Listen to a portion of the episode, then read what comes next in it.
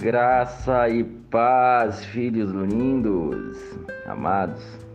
Quero lhe transbordar matinal para você aqui nesse, nesse dia, nessa manhã.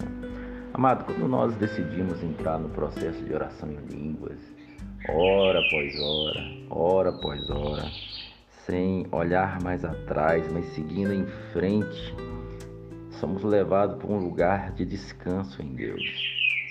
Um lugar é, onde não importa se tudo está de ponta cabeça, o que está acontecendo, você tem uma paz que excede todo entendimento. De forma que quem está do seu redor, que não está edificado no Espírito, eles não conseguem entender nada. Que às vezes ele vai olhar para você em alguma situação que às vezes era para você chorar e você está rindo uma situação que era para você estar desesperado e você está numa paz, numa tranquilidade. Ou às vezes até você está em momentos que você está tão abastado de, de bens materiais, de coisas, de felicidade, que você poderia ensoberbecer e você está também num descanso tão grande em Deus, porque assim como Paulo falou, eu aprendi ter muito e ter pouco. Isso não, não, não faz mais diferença na minha vida.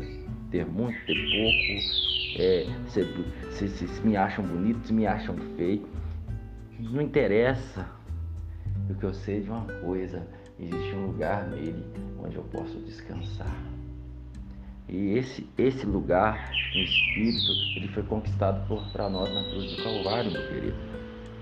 Mas o processo da oração em línguas, em que você vai edificando espiritualmente, vai orando e falando com seu Pai, hora após hora, hora após hora, hora após hora, você vai sendo levado a um lugar em Deus.